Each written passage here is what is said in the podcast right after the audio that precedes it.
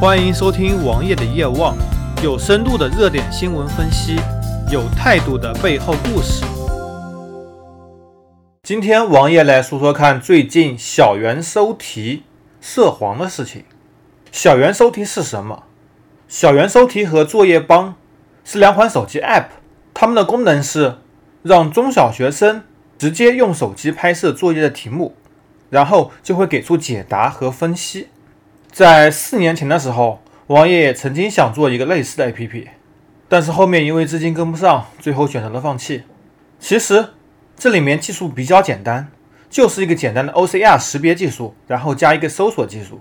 只要有一个比较完善的数据库，把作业的解答通过爬虫爬来，然后通过数据比对分析，就可以出来答案的结果。本身并没有太高技术含量。但是这个里面费时费力，需要很多的人力和物力来进行数据整理收集。这次的事情是小猿搜题上面很多题目下面出现了未成年人招嫖的信息，这个事情非常严重。本来招嫖在我国就是不合法的，更何况还出现了未成年人。而这件事情王爷怎么看呢？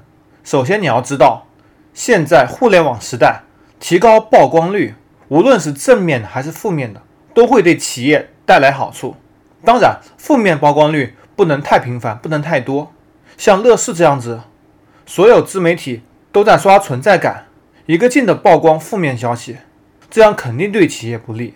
而一些轻微的负面消息，对企业是有很大帮助的，能够长久的在互联网上，在新闻媒体上占据头条，这也是所有企业所希望的。但是王爷不相信任何一家企业会通过招嫖式。特别是招嫖未成年人来推广自己，所以这个事情肯定是竞争对手干的。我们来看看传统的 BAT 是怎样来打压竞争对手的。首先，百度当年谷歌是怎么出去的？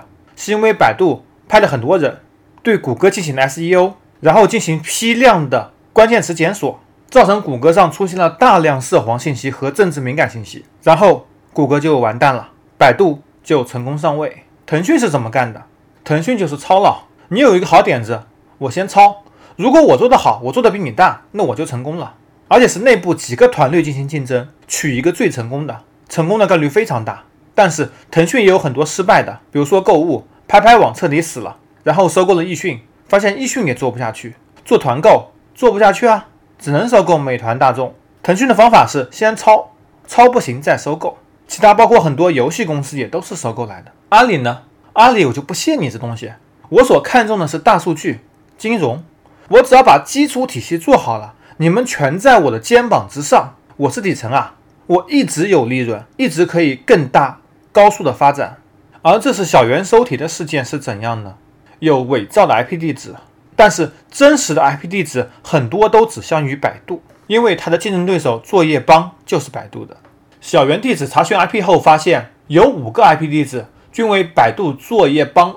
办公所在使用的 IP 地址，他们在发布涉黄信息，这样一盆脏水就泼出去了。接着事情就是相互撕逼，无论结果是什么，首先第一，双方都会受到损失；第二，双方的曝光率也同时都会增长，也会有更多人来注意到双方的事件。历史上也有很多事件是双方撕逼，最后其实是双方联合的策划，比如说罗永浩和王自如。就是一个非常好的策划案例，所以这件事情到底是怎么回事呢？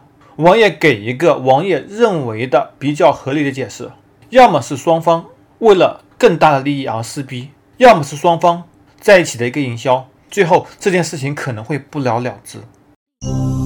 搜索同名微信公众号，关注我。